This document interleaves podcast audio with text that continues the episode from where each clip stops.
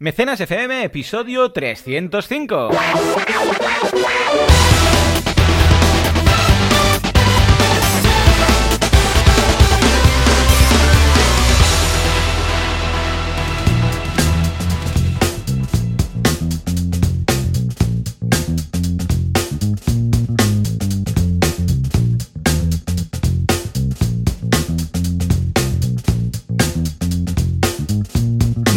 A todo el mundo y bienvenidos un día más, una jornada más, un em, sábado más, porque sábado, sí, sábado, no sé ni en qué día Sí. vivo, a Mecenas FM, el la programa, el la podcast en el que hablamos de todos esos conceptos, técnicas, estrategias y noticias del micromecenazgo, de la financiación colectiva del crowdfunding. ¿Qué es esto? Bueno, pues es cuando toda gente se junta, ponen recursos, ponen dinero, ponen lo que haga falta para una causa común entre todos y la pueden realizar. De ahí el crowd y el funding, pues cuando hay dinero de por medio. ¿Quién hace esto? Valentía Concia, experto en crowdfunding, el consultor de crowdfunding que podéis encontrar en banaco.com con V y dos Cs.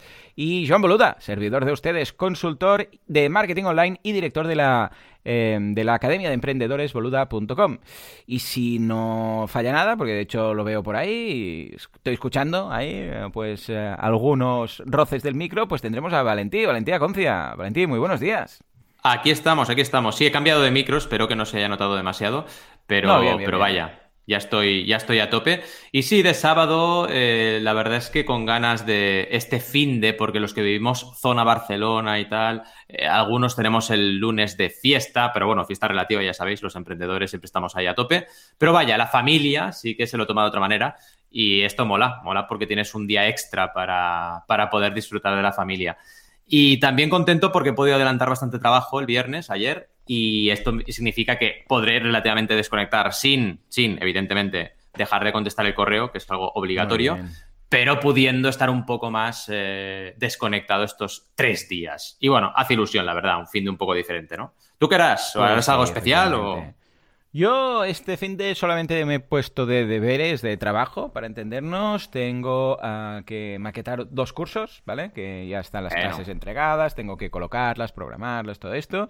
Y cuando ya tenga esto, que intentaré hacerlo, pues mira, y no sé si no sé si meterle un poco de caña después de grabar hoy y llegar un poco más tarde luego al mediodía a casa o Claro. o si repartirlo un poco y decir, bueno, va, cuando los peques se pongan ahí un rato con la Nintendo o, o sea, o vean una peli, voy a hacer un ratito ahora, un ratito después, no sé. Es, Pero esto bueno, es cuando típico, esto, ¿eh? está. Cuando Sí, están sí, entretenidos ¿qué con la tele dices, avanzo. Ahí. Sí, sí, sí, sí, sí, sí.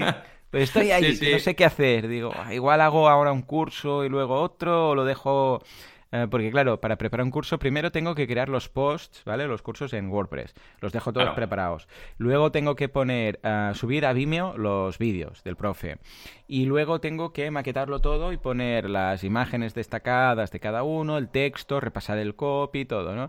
Entonces, igual a veces lo que hago es, bueno, ¿qué, qué me da tiempo hacer ahora? Mira, pues creo los posts, ¿vale? Creo los posts, subo los vídeos y los dejo eh, sin contenido, ni imagen destacada, ni texto, ni nada. Lo dejo ahí, pero ya he, quieres que no, ya he avanzado y ahora solo me falta un repaso, una segunda pasada para poner los textos del prof, etcétera, ¿no? Entonces, no sé, ya veremos exactamente qué hago, pero tengo que, en estos dos días, tengo que maquetar estos dos, así el lunes ya estaré al día de todo. Claro, y por otro final- lado, Mm. bueno, precisamente hablando del lunes, que es el cumple de Sam, que va a cumplir Sí. cinco años, fuerte aplauso para Sam. Y, y además es como festivo, al menos aquí en Mataró, tú me comentabas que en, que en Sí, en Barcelona también, sí. Pues es nada, es como un festivo, no sé exactamente de qué, porque yo no, no me entero, es mi mujer que me lo dice y digo, vale. Y, y vamos a ir a casa de mis padres a celebrar el cumple de, de Sam, que está muy emocionado y tiene cosas de que ha pedido de, de la patrulla canina y de Number Pro, Oh, no sé cuántas cosas mítico. y tal.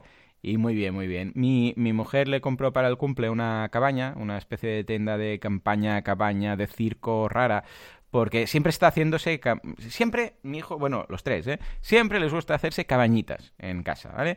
Mm, Colocan unas sillas y encima un, un edredón o en el sofá levantan no sé qué. Siempre están haciendo como, como fuertes, ¿sabes? Y lo de las cabañas les encanta. Y mi, mi mujer Laura le, le compró a Sam y no se podía aguantar ella. Y al final se lo dio ayer. Le dijo, en tu cumple es el lunes, pero para que Ah, puedas aprovecharlo. Sí, sí. sí, sí, sí, ya toma el regalo, ¿no? Y sí, sí, una cabañita muy chula y tal. Lo que pasa es que luego han dormido en la cabaña que se han hecho ellos. O sea. Normal. Sí, sí. Tú dirás, tú dirás, eh, la caja de cartón y, y, unas sillas mal puestas ahí y todos los cojines que han encontrado por casa las han metido ahí y han dormido, y han dormido todos ahí. O sea, una cosa tremenda. Pero claro, es, es lo que les hace ilusión. De hecho, esta mañana, porque les hemos dejado dormir en el comedor, ahí rollo acampada, ¿vale? Porque les hacía mucha ilusión. Y digo, bueno, va, pues dormid aquí. Y esta mañana cuando me he despertado y he ido a ver cómo estaba, rollo hangover, Sam estaba durmiendo en el colchón de Goku. O sea, ha sido como el gran el resacón. Eh, Pues sí, igual, sí, Resacón en Mataró, en lugar de Las Vegas. Sí, sí. Sí, sí, sí, una, una locura. Por aquí nos dice Verónica, hoy sí, bien, buenos días, felicidades al peque, muchas gracias. Es verdad que la semana que- pasada no pudimos porque estuve migrando Sí. boluda.com, que nos hemos migrado a, a SiteGround y la verdad es que estoy encantado de la vida, pero era una migración muy delicada y estuve, bueno, pues desde las 3 de la mañana que me desperté, a las 3 de la mañana, de los nervios, que yo pensaba, bueno, me despertaré a las cuatro y pico, ¿no? No, no, a las 3 ya estaba y digo, bueno, pues vamos, porque total, para estar aquí una hora y media ello. esperando. Y hasta las nueve y media, ¿eh? Estuve migrando a boluda.com. Bueno, ahora muy bien y muy contento. Tony nos dice, buenos días a los dos. Joana, ayer me expulsaste de Telegram cuando te despediste de mí y no tengo el grupo de asilo. No, no, no te eché. Fue un problema de... fue- le pasó a más gente, Tony, no eres el único. Le pasó, eh, fue un problema de, de overgroups, eh, porque en el chat incluso lo comentamos, eh, si te fijas. Ah, bueno, no, no, no, no puedes fijarte porque no estás en el grupo. Pero lo comentamos, le pasó a más gente, no sé qué pasó con overgroups y mucha gente se salió del grupo por algún tipo de error. Pero vamos, que ningún problema, que, que manda, manda un correo a, a Alex y él te explicará, ¿vale? Porque le ha pasado a más gente.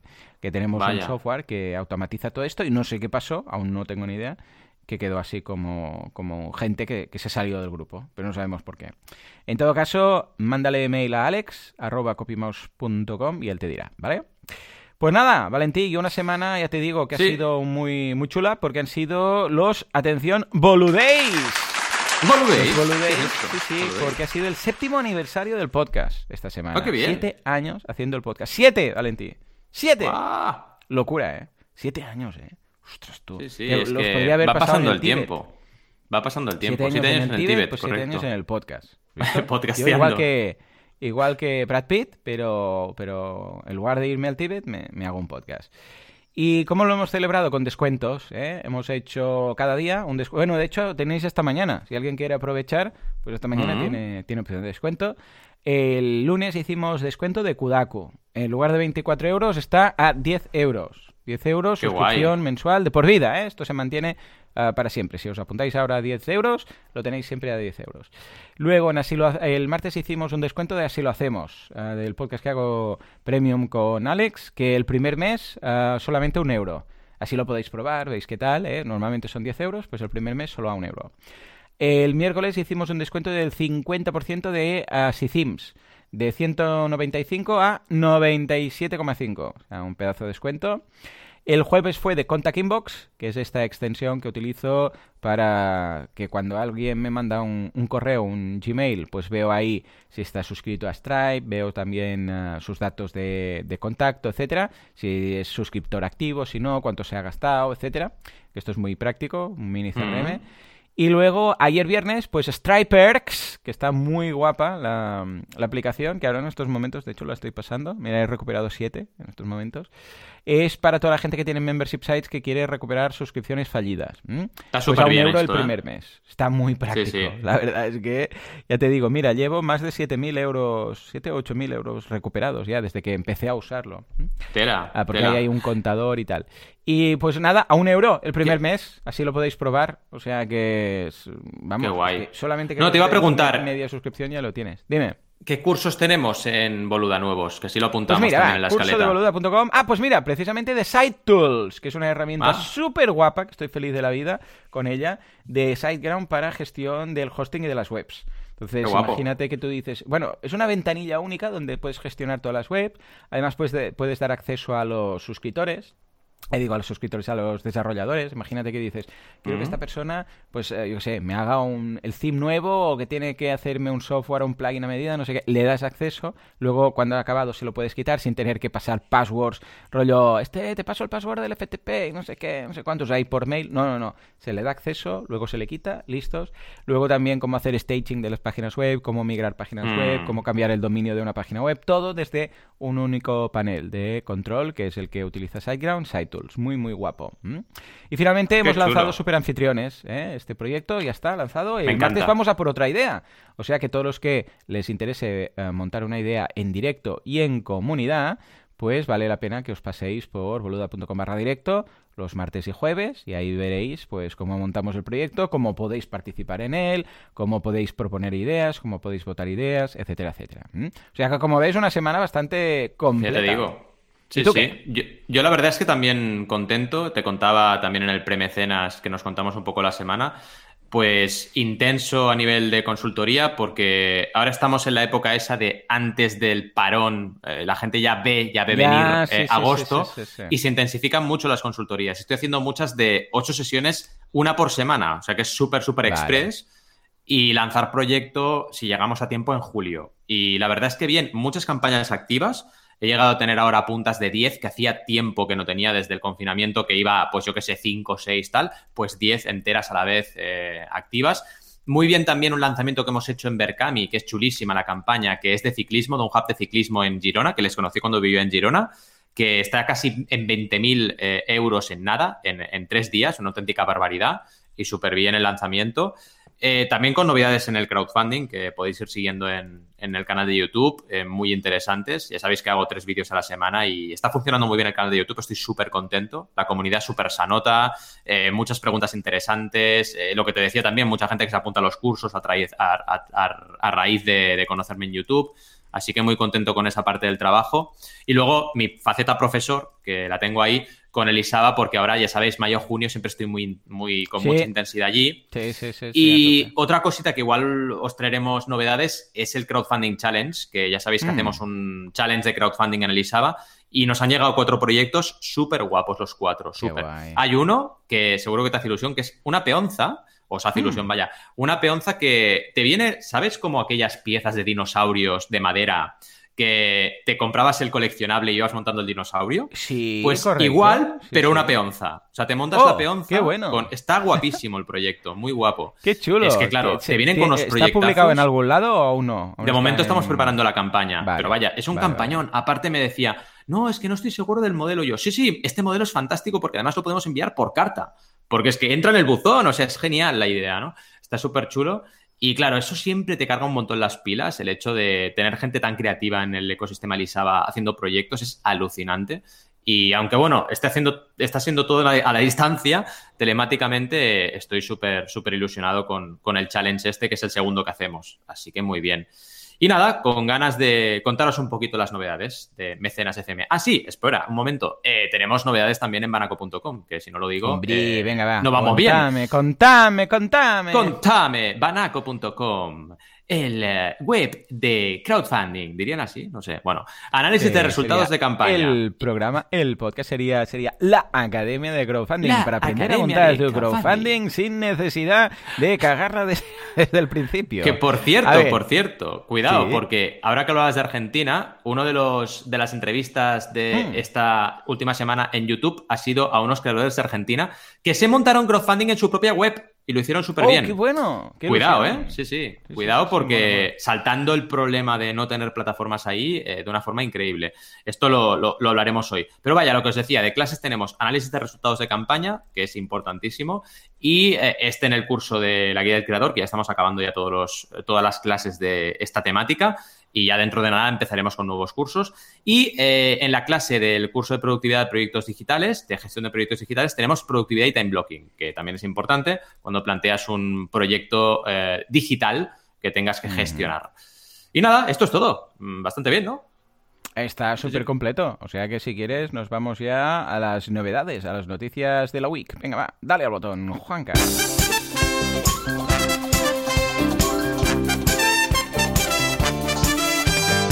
Pues nos vamos al tocho. ¿Por qué? Porque Hausers ya emite bitcoins. Dios mío, Hausers, bitcoin. Y luego nos vamos a hablar de Urbanitae, ¿eh? ya puestos. Consigue, atención, una ronda de 2 millones y medio de euros. ¡Las veo! Valentí, hay algo que me choca. En una misma frase, Hausers y Bitcoins. Porque es lo, lo, más antiguo que es el tocho con lo más mm, intermedio que es el crowdfunding, con lo más moderno que ni siquiera mm, yo entiendo que son los bitcoins. A ver, explícame, ¿qué quiere decir que Hausers emite bitcoins? ¿Y cómo es que Hauser, que es algo relacionado con el, tocho y con la inversión inmobiliaria, está emitiendo, eh, eh, digo, está eh, usando bitcoins? ¿En qué sentido? ¿Cómo va esto? Esto es algo que, bueno, desde la explosión de las fintech, que, bueno, Bitcoin al final es una tecnología de, encriptado, básicamente, ¿no? Eh, o sea, blockchain y, luego tienes Bitcoin como criptodivisa, quiero decir. Eh, bueno, pues siempre ha habido el run run este de, oye, las plataformas van a usar criptomonedas y yo siempre he dicho que, por supuesto, al final una eh, plataforma de crowdfunding eh, lo que está haciendo es transaccionar, está dando herramientas para que se transaccione una serie de fondos y a partir de ahí se construya un proyecto nuevo. Y por supuesto que va a estar abierta este tipo de cosas. Y ahora, bueno, ya veremos lo que ocurre con el resto, pero Hausers ha tomado la delantera eh, en, esta, en esta línea, ¿no? Y lo que decíamos, la criptodivisa Bitcoin eh, encriptada con blockchain es al final, bueno, la criptodivisa más famosa, y si tienes que empezar mm, permitiendo que la gente invierta con Bitcoin, eh, con alguna criptodivisa, vas a elegir Bitcoin porque es la más conocida. Y es lo que ha hecho. Ya veremos qué va a ocurrir a partir de ahora porque hay muchas criptodivisas, criptomonedas, no solo Bitcoin, y empieza con Bitcoin, pero yo creo que esto va a ser tan habitual como poder pagar con euros o con tu moneda. Incluso a veces se podrá, según tus preferencias, decidir qué criptodivisa usas en función de tus necesidades. Porque lo que va a acabar ocurriendo será esto, que si bien ahora tenemos nuestra moneda asociada por el estado que tenemos y punto, pues dentro de unos años podrás elegir la que te dé la gana en función de lo que tú tengas como preferida. Y al final, eh, lo que dicen en la noticia, que es del español, eh, eh, básicamente es este titular que van a permitir usar bitcoins para invertir en inmobiliario, asociándose con Cryptan, que ahora veremos qué es. Pero bueno, en el eh, subtitular te están hablando de que en el futuro van a incluir otras criptomonedas como la segunda más conocida, que es Ethereum, que también es muy conocida. Y está muy bien, porque al final es divertido y también interesante que el crowdfunding tenga estos pesos pesados que siempre lo decimos en mecenas, ¿no? Como Hausers, porque de hecho la, noticia del español eh, pone al nivel de Hausers al nivel de Tesla, ¿no? O Microsoft, permitiendo un poco los Bitcoin, ¿no? Es un poco quizás exagerado o no, porque oye, ¿por qué no? Y es interesante que, veamos un poquito, em, bueno, eh, dónde se contextualiza todo esto. Pensad que Hausers hace poquito pues, ha tenido cambios en su estructura, en la estructura del accionariado. El, eh, uno de los fundadores principales pues, se fue de la compañía y están en un momento de cambio. Y yo creo que esto al final es interesante que, que lo veamos, cómo se adaptan a las nuevas tendencias de mercado y toma la delantera, porque es verdad, todavía la gente no usa Bitcoin. O sea, esto es como. No es como el pago con el móvil o con el reloj, que ahora sí parece que ha llegado a todo el mundo. Estamos todavía al principio de. Y mm. hará falta esperar. Antes hablabas de siete años de tu podcast. Yo llevo pues llevaré ya diez años de crowdfunding en, diciembre, ¿no? y, pero todavía falta. Notas que todavía falta para que la gente lo, asuma como algo habitual en su día a día.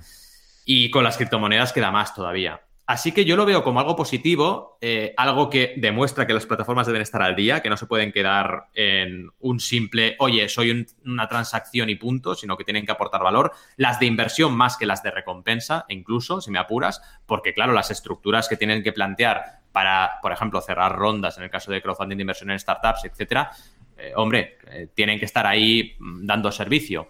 Eh, y lo bueno es que también se adapten a nuevas tecnologías y nos den nuevas herramientas. Y esto para mí no deja de ser una nueva herramienta para que más gente pueda invertir. Ahora quizás no será masiva, pero dentro de unos años es posible que sí.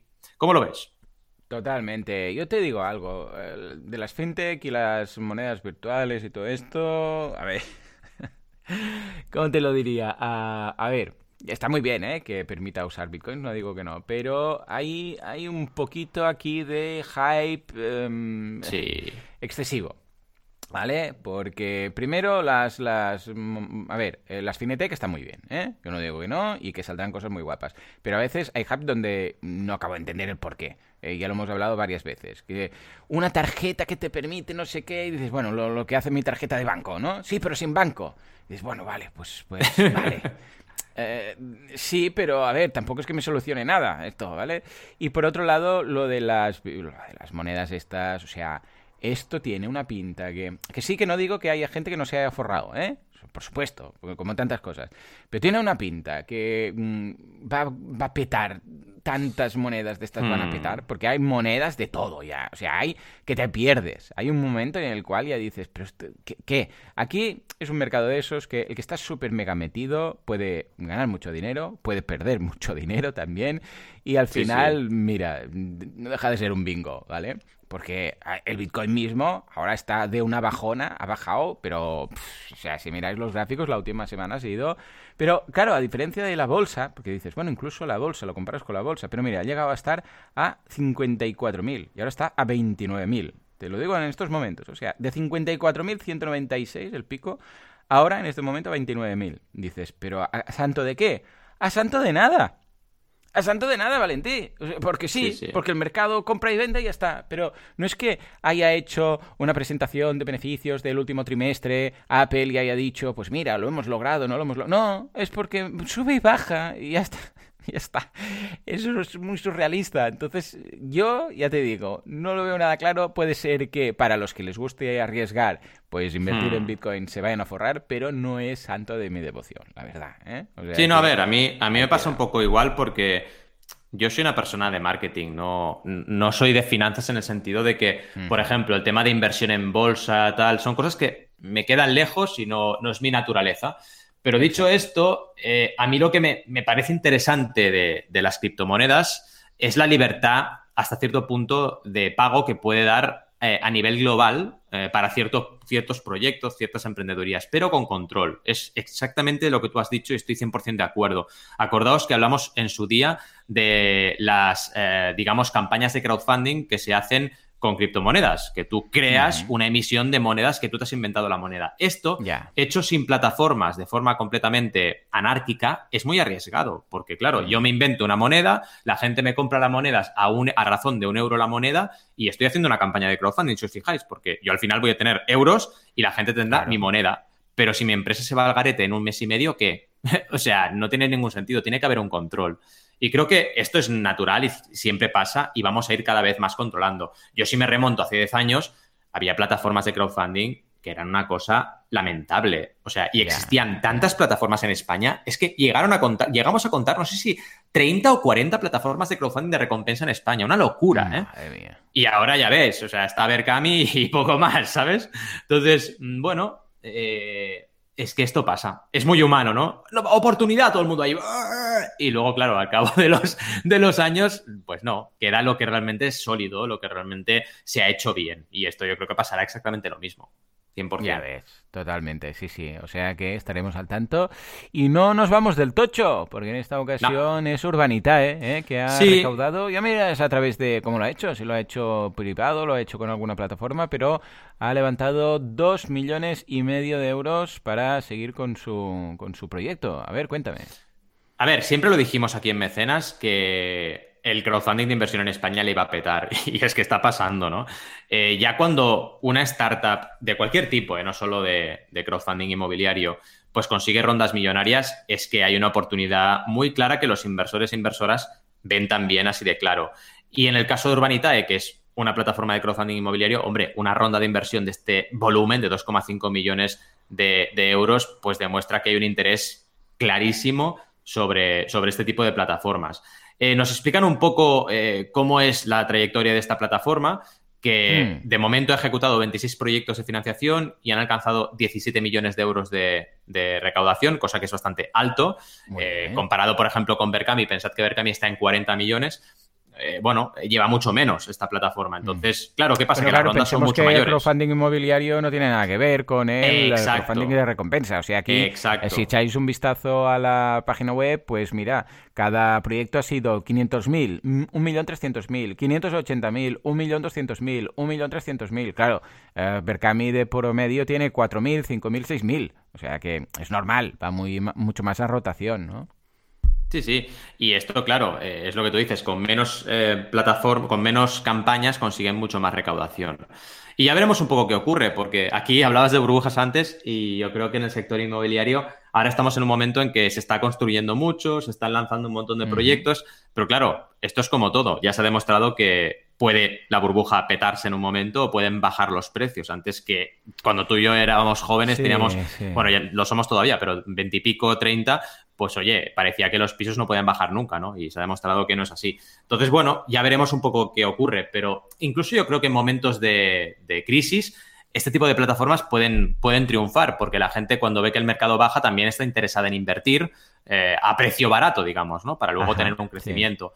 Así que está, yo creo que es un sector que en España va a triunfar seguro y espérate porque seguro que tenemos más noticias de más rondas que, van a salir adelante. Y ya veremos si las vemos en plataformas. Ah, ya veremos, ya veremos. En todo caso, a ver, em, a ver, no es porque sea el sector inmobiliario o no, es porque es un sector.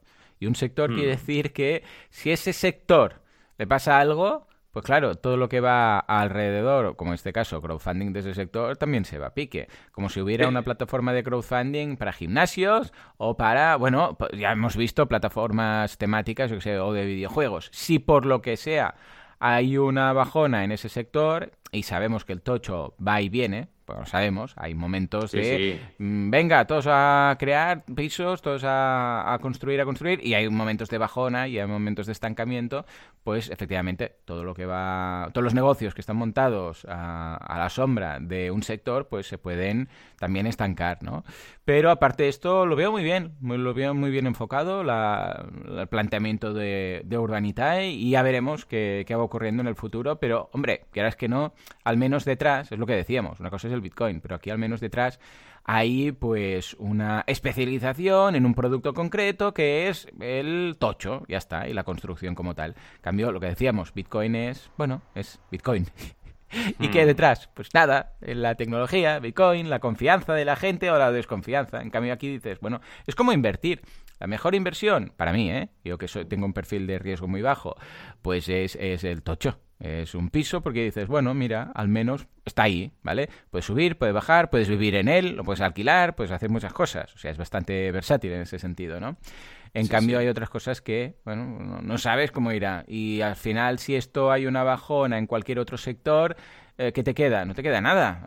Bueno, te pueden quedar unos stocks que puedes liquidar, o ni eso, pues es un servicio, ni eso. En cambio, aquí, bueno, quieras que no, es difícil. A ver, las rentabilidades tampoco son del 90%, pero eh, es más seguro. Yo si tuviera que hacer algún tipo de crowdfunding inversión me iría, me iría por aquí, eh, sin duda. En fin, venga, Valentí, nos vamos, ahora que hemos al tema de nos vamos al tema de hoy, por favor, Juanca, dale un, una música.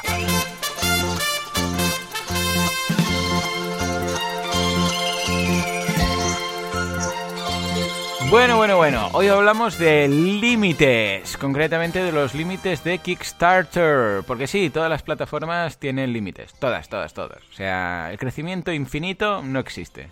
Concepto infinito sí, pero escucha, hay un límite para cada cosa y cada negocio tiene el suyo. Hoy vamos a hablar de los límites de Kickstarter porque, bueno, no se puede hacer todo lo que nos dé la gana. Hay ciertas condiciones, hay ciertos países en los que se puede usar y países en los que no, y hay ciertos productos y campañas que te van a decir que mejor que no. ¿eh?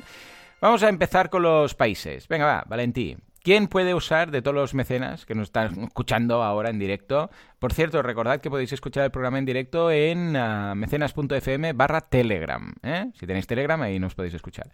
Pues em, de todos los que nos escuchan alrededor del mundo, ¿quién puede ir a por Kickstarter?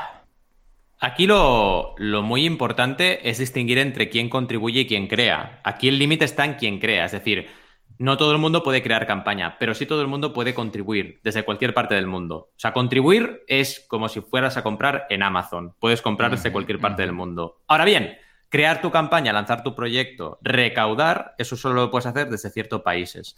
Eh, tenemos una, os dejaremos un enlace en las notas donde veréis todo, todos los países, pero os los voy a citar, o al menos los más importantes. Evidentemente Estados Unidos, UK, Canadá, Australia, Nueva Zelanda, Holanda, muchos países de Europa Central, eh, todos los que tenemos eh, Alemania, Francia, España, Italia, eh, Austria, todo esto, evidentemente sí. Yéndonos un poco a la parte asiática, tenemos Hong Kong, Singapur y Japón. Y el punto más delicado que vamos a tratar hoy es el punto de Latinoamérica, porque solamente hay un país, México. Solamente Mm. México puede usar crowdfunding como creador. Esto es curioso porque, por ejemplo, en eh, Argentina y otros países tienes plataformas que están operando, como Ideame, que es una plataforma transversal que Ujú. toca a bastantes países. Eh, pero Kickstarter no ha entrado en estos países. En cambio, en. México había una plataforma que se llamaba Fondeadora y además es el único caso que hasta donde yo sé, conozco, que entró Kickstarter y absorbió Fondeadora. O sea, absorbió los proyectos de Fondeadora. Anda. Que esto no lo ha hecho nunca. Solo- solamente No, lo hizo en México. No, no me suena, no me suena Sí. que haya hecho esto Kickstarter Sí, sí. en alguna ocasión. Pues mira, Exacto. Y entonces Yo creo los que pasó detectó- todos los que tenían activos, ¿no? Ah, Exacto. Yo creo que detectó de alguna manera que en México, y es verdad, pues dentro de lo que es Latinoamérica, había emprendeduría, creatividad en un estado de ebullición bastante fuerte y, y lo aprovecharon. Pero a ver, yo he estado en contacto con gente de Chile, que hemos lanzado campañas, ¿eh? He estado en contacto porque antes en Indiegogo se podía lanzar desde cualquier parte del mundo. Yo he llegado a lanzar una campaña desde Chile en Indiegogo, pero ahora tampoco se puede. Ahora es lo mismo en Kickstarter y en Indiegogo, pero hace unos años, te diría que tres, eh, se podía desde Indiegogo siempre usar libremente. También con Argentina. Y oye, hay gente súper creativa, gente súper emprendedora, gente con recursos para lanzar proyectos, pero bueno, la plataforma todavía no está ahí. Hay un factor, que es el factor de, de Stripe como medio, eh, que Mm. bueno, también afecta porque Stripe Claro, pues no está disponible en todos los países. Y eso también es un punto que, digamos, eh, limita la, la operativa de Kickstarter. Pero yo creo que es el- no es el único criterio. Ellos no te lo dicen el criterio, pero porque, claro, sería un poco bestia decirte el criterio que hay detrás de decidir abrir un país o no, porque digamos que podría decir la gente que discriminas un país y es mejor no meterse ahí, pero yo intuyo que uno de los puntos es este, es el grado de, Mm. por ejemplo, seguridad que hay en el comercio online. Si un Mm. país, pues hay comercio online de forma habitual, normal, regular, la gente no le tiene miedo a comprar, pues oye, tiene mucho más sentido abrir un Kickstarter. Yo he hablado, por ejemplo, con gente de Latinoamérica que me dice que en sus países la gente no compra online. La gente eh, no, normalmente no compra online. Claro, ahí lanzar un- una campaña de crowdfunding que sabemos siempre que cuando tú lanzas una campaña de crowdfunding en un país y siempre tienes un entorno o una comunidad en tu país, pues los primeros mecenas van a ser de tu país. Si ya los primeros mecenas no se atreven a comprar online, vamos mal, porque ese proyecto no va a tirar, ¿no? Eh, y es un poco toda esta movida que tenemos, que, que yo la verdad, desde que voy creciendo cada vez más en YouTube, pues lo noto cada vez más, porque cada vez me sigue más gente de Latinoamérica y me preguntan qué hago. Y al final ese qué hago, la mayoría de veces se soluciona con algo que a ti, Joan, te gustará mucho, que es A ver, lanzar a ver. campaña en tu propia web. Sí, Eh, no te queda sí, otra, que esto se cual. puede hacer perfectamente bien. Y ahora, por ejemplo, hace poco eh, tuvimos la entrevista que os decía en la intro con Atemporal, que es una cooperativa que hacen gafas, gafas de sol, desde eh, entornos rurales. Son emprendedores rurales que crean gafas de sol y las venden a todo el mundo. Y lanzaron su campaña en su web y funcionó muy bien. Y de hecho, en Argentina se puede usar Ideame, que es una plataforma interesante también a, a ponderar. No está al nivel de Kickstarter, a nivel de herramientas, lógicamente, pero se puede. Pero vaya, al final dijeron, venga, vamos a hacerlo en nuestra propia web. Y lo hicieron y funcionó muy bien la campaña. Entonces, pensad eso siempre. Quien nos escuche, que seguramente habrá gente de Latinoamérica, que no os frene el hecho de que Kickstarter Claro. no acepte eh, que, bueno, que tengáis eh, un país elegible. ¿Qué más límites hay? ¿Por qué más límites? Hombre, uno es muy obvio, mayoría de edad. eh, personas de menos de 18 Claro. años no pueden Mm. crear campaña. Tienes que ser residente permanente en uno de los países, cuidado con esto, porque me ha pasado muchas veces de, no, yo soy de Chile, pero tengo, voy viajando a España. No, tienes que ser residente permanente. Y esto es importante. También eh, crear el proyecto en tu propio nombre o bien en una entidad que, en el cual seas tú un partícipe activo, un socio o lo que sea. Claro, no puedes crear, no voy a crear el proyecto para mi hermana. No, esto en Kickstarter no se puede. Eh, también tener una dirección y una cuenta bancaria y también documentos identificativos del país que sea elegible. Esto también es muy importante porque hay gente que a lo mejor está de paso en un país y ya se piensa que puede lanzar campaña. Pues no, lamentablemente no.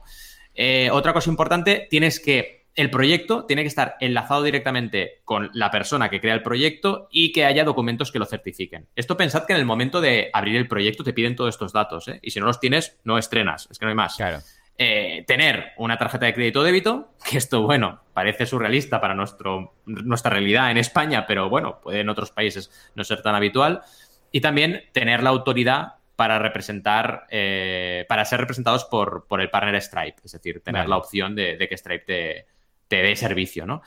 Eh, bueno, son al final límites bastante lógicos, pero luego tenemos otros que a lo mejor no suenan tan lógicos, que es uh -huh. los proyectos que pueden lanzar eh, campaña en Kickstarter y los que no. Porque tenemos vale. un límite vale, un que segundo. al final... Antes que nada sí. voy a hacer una pequeña intervención aquí que sí, hombre. Eh, me ha pasado con muchos clientes, ¿vale? Que cuando, porque claro, tengo clientes y tengo suscriptores de Latinoamérica, de países que lo tienen muy difícil, pero muy, muy difícil. Estoy hablando de que hay incluso para la compra de moneda extranjera unos aranceles del 30, del 35%. Ya, o sea, es verdad. Una locura, ¿vale? Y claro, esto no deja de ser un emprendimiento mm, a través de Kickstarter pero no deja de ser un emprendimiento. Bueno, pues que hay una opción para todas esas personas, que es simplemente montar una empresa en Estados Unidos, ¿vale? Esto se puede mm. hacer. Seas ciudadano de donde seas, tú puedes montar una empresa en Estados Unidos. ¿Por qué? Porque te deja, Estados Unidos te deja, ¿vale? Te dice, vale, pues sí, lo montamos, ningún problema. ¿Cómo recomiendo hacerlo? A través de Stripe, un servicio que tiene llamado Atlas. Estéis donde estéis en la Conchinchina, en Jamaica, en Colombia, en Ecuador, en donde estéis, da igual, ¿eh? O en Tupocilgapa o en Vilasada Dal, da igual. Podéis montar una empresa en Estados Unidos, ¿por qué? Porque es el país que te dice que sí, que puedes hacerlo, ningún problema. Residas donde residas, ¿vale? O sea, tu país de origen no, no tiene que darte permiso eh, para montar una empresa en Estados Unidos. Es Estados Unidos que debe darte permiso, ¿vale? Y tú como humano puedes hacerlo. Bueno, entonces si buscáis, bueno, os voy a dejar el enlace, es atlas, ¿vale? atlas.stripe.com, ¿eh? Lo copio aquí, lo dejo en, el, en, las notas del programa, ¿vale? ¿Por qué? Porque en el momento en el cual vosotros montáis una empresa en Estados Unidos, entonces ya está, ya podéis utilizar Kickstarter siempre y cuando todos los datos de la, sean los de la empresa. O sea, vosotros como persona no, pero como empresa sí. O sea, como empresa estaréis en Delaware. Esto es lo que hacen es que os montan una empresa en Delaware, una LLC, y no, perdón, una Inc., una Incorporation, y entonces os monta la empresa en, en, Silicon Valley Bank, os abren una cuenta y lo tenéis todo ahí. Y entonces debéis operar como empresa. No, no, no, como persona, ¿eh? O sea, no como yo, Joan o Valentí o, o sea, pues quien sea, sino la empresa es la que abre la cuenta en Kickstarter, la que lo hace todo en Kickstarter, etcétera. Y evidentemente entonces podéis usar Stripe, ¿eh? Uh, que no es tan rápido y tan fácil como lo pinto, no es, ah, sí, mira, relleno un formulario y ya lo tengo. Y el precio de todo esto son 500 dólares, ¿vale? O sea, son 500 dólares que te hagan todo el trabajo ellos. Pero, a ver, yo no lo hago, ¿por qué? Porque, hombre, aquí, hombre, sí que podría pagar menos impuestos, quizás, si abro la empresa en Estados Unidos y tal y cual, pero uh, esto está sobre todo pensado uh, para países en los que tienen estas problemáticas. Decir, pues escucha, ábrete la empresa aquí, lo montas todo desde aquí, ¿vale? O sea que Yo aquí... haya un camino, una luz. Dime, dime, Valentín. No, no, no, haces muy bien de comentarlo porque a nivel emprendeduría general esto es súper interesante que la gente lo sepa. Yo no he comentado lo de Atlas porque mm. en varias ocasiones con consultorías lo hemos ponderado, pero hay dos, dos criterios de Kickstarter que a mí no lo hemos acabado haciendo. ¿eh? Y hay dos criterios que a mí me, me dan cierto respeto en este sentido, Ajá. que es, primero, el que te dice que tienes que ser residente permanente del país elegible, es decir, vale, tú tienes la empresa montada en Delaware, pero tú eres español, eh, bueno, español no, eres chileno eh, y, resides en Chile, pues según esto no podrías. Y luego eh, que tú como persona también tienes que tener una cuenta bancaria y un documento que te identifique como residente de un país elegible. O sea, que Kickstarter lo tiene como muy ligado al país, ¿no? En plan, vale, persona. si tú eres de ese país, exacto. Que luego además puedes tener una entidad, sí, y esa entidad tiene que tenerte como representante o etcétera pero además la persona tiene que estar ahí. Yo creo que lo hacen por un tema de seguridad, pero sabiendo, y esto ha sido muy bueno que lo aportases, porque sabiendo que Kickstarter trabaja con Stripe, hombre, mm. seguramente algún día acabarán abriendo eh, a través de Atlas la opción, porque es que les interesa al final. Si hay un montón sí. de creadores en muchos países que quieren lanzar proyecto en Kickstarter, así que a la larga van a acabar pactando. Y me gusta eso, que es este apunte que has hecho, porque, hombre, Stripe Atlas y Stripe pues pueden acabar colaborando con Kickstarter para abrir claro, un poco este límite. Sí, sí, sí. Que si no. Si no tenemos un problema, la verdad. Y, yo me harto de ver proyectazos que no pueden lanzarse por este motivo. En fin, eh, entrando a límites que nos afectan a todos, aunque seamos españoles, eh, pensad en cosas muy básicas, pero muy importantes. Primero, en cada proyecto se debe crear algo nuevo. Es decir, ¿vale Kickstarter para, ay, es que tengo este producto y lo quiero vender? No, tiene que ser crear algo nuevo. Crear algo nuevo significa lo creas. Dicho esto, ¿puedes tener un prototipo? Sí, es necesario. Es decir, no significa que no tengas nada cuando lanzas el Kickstarter, sino que no hayas ya producido y vendido un producto y luego lo lances por Kickstarter otra vez. No funciona así. Eh, luego también puedes, y esto es un punto muy, digamos, gris, pero puedes haber hecho una pequeña preventa del producto para validar y luego lanzar un Kickstarter. Eso te lo pueden llegar a permitir. Pero siempre, digamos, tu mm, planteamiento tiene que ser honesto. De, oye, voy a lanzar algo nuevo. Si es verdad, he hecho una pequeña miniserie de 10 unidades o de 20 o de 30 para validar, pero ya está. Y a partir de ahora, si llego a recaudar tanto, lo puedo producir. Si lo haces así, ningún problema. Eh, la parte de la presentación honesta y clara se lo toman muy, muy, muy en serio. O sea, a mí me han llegado a pasar cosas como, eh, grábame en móvil cómo funciona esto y envíanoslo. O, por ejemplo, tener un proyecto que empieza con un render, pero por un tema creativo, ¿eh? porque luego el producto estaba hecho y en el vídeo salía. Pero como empieza con un render, decirte no, eh, no quiero que empieces con un render y tenemos que cambiar el render por un GIF animado del producto real. O sea que son bastante eh, digamos, exhaustivos en este control, pero mm, tienes dos opciones, es decir, tienes dos alternativas de subir proyectos. Si en el segundo te dicen que no, perdón, dos intentos, ¿eh? ¿Eh? tú envías a revisión, en el primero te dicen que no, ok, eh, haces las mejoras. Si en el segundo te dicen que no, ya está, ese proyecto no se estrena. Pero en el, lo que os quería decir es que entre el primero y el segundo, si tú haces lo que tienes que hacer, son muy permisivos y aceptas el proyecto, ¿vale? Eh, ¿Qué no aceptan también? Pues que no tengas prototipos, esto no lo quieren ya, y que hagas imágenes engañosas, dicen ellos. Que a ver, imágenes engañosas. Es simplemente que hagas renders y no haya ningún prototipo. Si tú basas tu campaña solamente en renders, te dirán que no, porque es una recreación en realidad, no, es el producto real. Y esto no lo puedes complementarla con renders, eso sí, ¿no? Eso sí, correcto. Eso sí, pero tienen que ver que el producto está realmente hecho y es un prototipo funcional que se ve.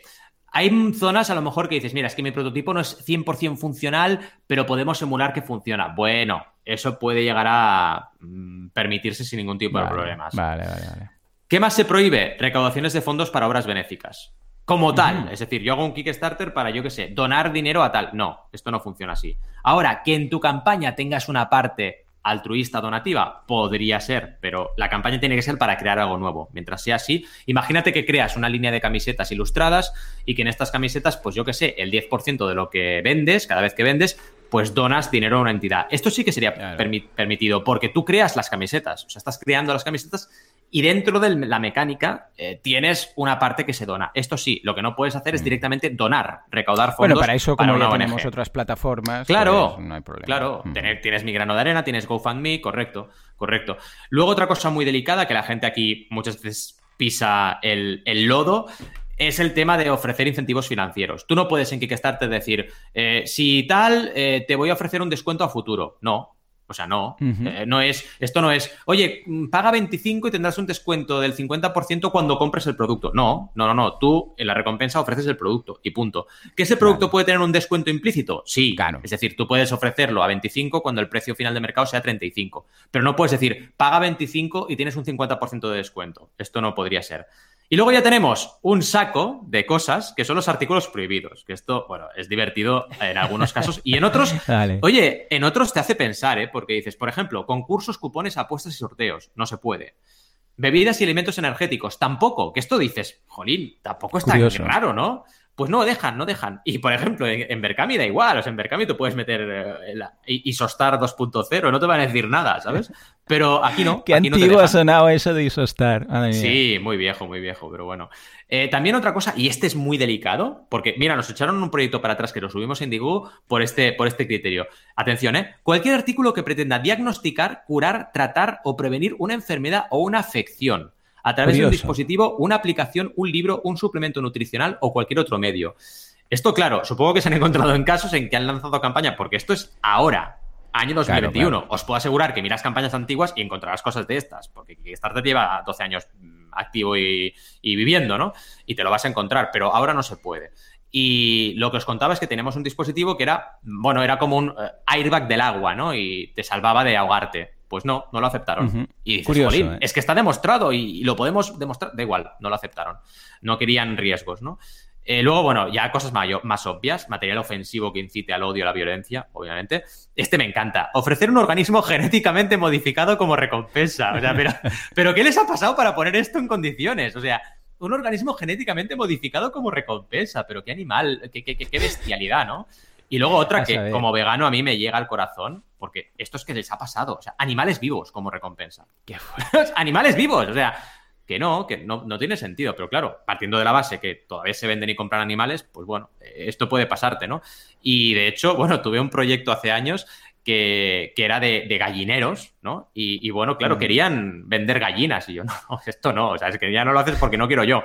Pero bueno, mira, eh, cosas que pasan, ¿no? Ofrecer alcohol, que esto en Berkami se puede, por ejemplo, y en las plataformas europeas se pueden, pero en Kickstarter no encontraréis ninguna campaña de cerveza. O sea, para que te entregue la cerveza, cuidado, ¿eh? O sea, si por ejemplo hacen una campaña que la recompensa son camisetas, pero es para mm, recaudar fondos para, yo qué sé, eh, un, bar de cerveza, bueno, pues aún lo puedes colar. Pero bueno, otra cosa es que la campaña estuviera bien enfocada o no. Pero como sí, como tal, ofrecer alcohol no puedes. Eh, servicios financieros, procesamiento de pagos, etcétera, tampoco se puede. Tampoco se pueden ofrecer servicios de marketing, cuidado, ¿eh? O sea, una campaña de servicios de marketing como tal, no podrías. Ahora, lo, que hicimos tú y yo, sí. O sea, crear una guía, para que la gente se monte su campaña, sí. Pero tienes que darle vueltas, ¿no? Eh, luego ya cierto, he tenido que imprimir 500 más, ¿eh? He hecho un pedido de 500, muy bien. tengo en... Yo no paro también, ¿eh? Yo voy vendiendo. Yo voy sí, eso como un degoteo. Va, ¿eh? Cada semana caen un par o tres, sí, sí. yo todavía no he tenido eh, que reimprimir pero oye, van bajando las cajas, ¿eh? que tenía un montón de cajas, acuérdate que nos llevamos, y, oye, se están agotando, o sea que súper contento. Sí, sí. No, no, está muy bien. Haber creado algo que la gente le ayuda para lanzar proyectos es genial. Y nada, ya para acabar, lo más obvio, ¿eh? eh recaudación de fondos para campañas políticas, material no por, eh, drogas, nicotina, tabaco, vaporizadores, parafernalia relacionada, armas, réplicas de armas. Esto ya es muy obvio. Oh, réplicas de armas, ¿no? Curioso. dicen que no. No, lo digo porque hay en el juego temas de juegos de rol y en el mundo del ah, cosplay y tal, típicas espadas, todo este tipo de cosas. Pues claro, esto tampoco se debería poder, teóricamente. Es buen apunte, sí, sí. Si te hacen, por ejemplo, una réplica de la espada de, de Zelda, la Master Sword, igual no te dejan, porque es una réplica de arma. Curioso. Es muy fuerte. Es que, claro, aquí dices, vale, son cosas obvias, sí, pero te pueden afectar lo que tú decías a temas de cosplay. Y, mm. oye, ¿qué culpa tiene un cosplayer de, llevarla, de llevar un cosplay de, Link, ¿no? De Zelda, pues no, se entiende, ¿no? En fin, y bueno, también una cosa interesante a mencionar, que proyectos que, digamos, inciten a la discriminación, intolerancia, tampoco los van a aceptar. Entonces, esto... Claro, siempre hay una fina línea en algunos casos, porque, por ejemplo, puedes hacer un proyecto, imagínate que tienes un proyecto que haces humor negro. ¿Pero qué es humor? Esto pasa mucho en TikTok. En TikTok hay muchos TikTokers que hacen humor negro que los, que los banean y dicen, pero es que es humor. O sea, yo realmente no soy así, pero estoy haciendo humor. Ya, pues no, no puedes. Como plataforma, al final tienes la obligación de poner un límite. Y, lo tienes que poner y ya está. Y si el límite está ahí, pues está ahí. Y, y, lo tienes que hacer. Aunque entiendas que a lo mejor la intención del creador no es incitar al odio, tienes que poner un límite, porque si no se cuela todo, lo bueno y lo malo. Así que hay que ir un poquito al ojo. ¿Cómo lo ves todo esto? Ha sido interesante, ¿no? Muy curioso, mira, Esther, que antes preguntábamos por ella, no está Esther, no está Esther, porque después se ha incorporado, dice, mm, en Berkami hay una campaña chula de póster cervecero. Y alguna recompensa lleva cervezas para catas virtuales. A punto he estado de colaborar. Ah, claro, es curioso porque tema de cervezas y vinos en Europa, pues claro, es algo que ya forma parte de la cultura como tal. Y sería muy raro, porque será que no hemos hablado de campañas de cerveza y de cervezas artesanas y de envíos que son precisamente cervezas como tal y vinos y, de todo. O sea, imagínate la de campañas que no hubieran sido posibles. Pero bueno, la gracia precisamente es que tenemos muchas plataformas para, para elegir y tenemos pues a consultores como Valentí que nos dice, uy, en función de esto, aquí o sí, aquí no. Esto me pasa también a mí en el mundo del marketing online con ciertos productos y la publicidad de los mismos. Como por ejemplo, mm. ah, tengo clientes que venden infusiones y depende de cómo no pueden, de lo que digan y cómo lo digan, no pueden usar Facebook Ads, porque todo lo que pueda parecer algo relacionado con la medicina, eh, sobre todo cuando son infusiones para perder peso, ¿vale? Enfocado a pues el, info de turno, el info de turno de estos de, ah, yo qué sé, o incluso detox, ¿vale? Todo esto lo capan. Imagínate, a ver, lo hacen por protección del cliente final. Básicamente dicen, a ver, que no hay aquí alguien vendiendo una fórmula secreta de algo, ¿vale? Eh, básicamente es por esto. Lo que pasa es que, claro, también pagan justos por pecadores porque a veces, pues es alguien que simplemente tiene una, una mm, tienda de, de té y de infusiones y no puede hacer Facebook Ads. ¿Por qué? Porque hay algún listo que dice, no, yo te vendo esto porque así vas a perder peso y vas a crecer y vas a ser más alto. Todo lo que entra en el cuerpo, escucha, em, la publicidad se lo mira muy, muy detenidamente porque si puede tener pinta de algo rollo como si te está vendiendo, yo sé, hojas de María o si está vendiendo infusiones mágicas o no sé qué, eh, capao. Y claro, ¿qué hacen? Cortan por lo sano. Entonces, claro, hay clientes que dices, ostras, es que yo lo mío no es esto, lo que decías tú ahora hmm. del, del, salvavidas este, ¿no? Para el agua. Eh, dices, es que esto no... Ya entiendo que puede llegar a catalogarse como esto, pero fíjate que no estoy vendiendo yo aquí una receta miraculosa, ¿no? Con lo que hmm. es eh, milagrosa, ¿no? Con lo que es interesante ver este paralelismo con, con Berkami, que básicamente lo hacen primero para proteger al, al, en este caso, mecenas, y luego para también, qué demonios, protegerse a ellos. Dicen, mira, ¿sabes qué? Esto no y se acabó. Y si no, hay otras plataformas. Vete, y si no, vete a Indiegogo, ¿no? Totalmente. Y esta campaña que comenta Esther es muy chula. Es del BBF, del Barcelona Beer Festival. Y es la vuelta al mundo cervecero en 91 estilos. Está, está muy chula la campaña y está funcionando muy bien. Llevan el 215% del objetivo, así que un objetivo además muy mesurado, 3.000 euros. Así que bien, bien, bien. Eh, está chulo, está chulo ver lo que tú dices, la diversidad de que en Berkami puedas encontrar un montón de campañas cerveceras, además chulísimas, y en Kickstarter no. Al final es lo bonito de tener plataformas distintas y criterios distintos en ese sentido de aceptación de proyectos. Hay que pensar también que Kickstarter tiene muchas más campañas activas, ¿eh? Claro, es que son ya más de medio millón de campañas lanzadas. Es que, claro, se han encontrado con de todo. ¿eh? claro, con de todo. Y claro, al final, como plataforma tan grande, o pones unos límites o se te va a liar. Y, bueno, Berkami, eh, evidentemente, es una plataforma europea y tiene otra cultura. Y esto hay que, hay que entenderlo también. Sí. En fin, ¿cómo lo has visto el tema? Guay, ¿no? Muy bien, muy interesante. Ya sabemos lo que podemos plantear y lo que no.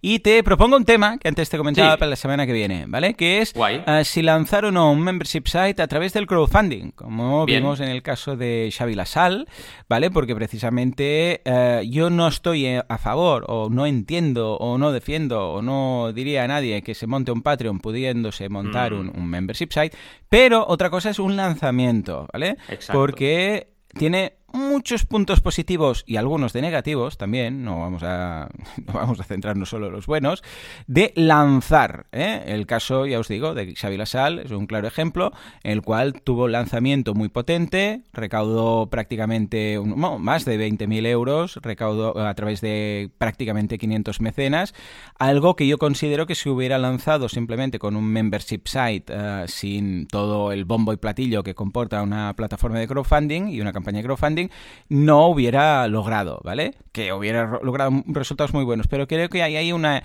y unas sinergias, el hecho de mm. hacerlo por crowdfunding, que hacen que el resultado siempre sea o sea posiblemente mejor. Con lo que si quieres, la semana que viene lo planteamos por ahí. ¿Cómo lo ves? ¿Sí?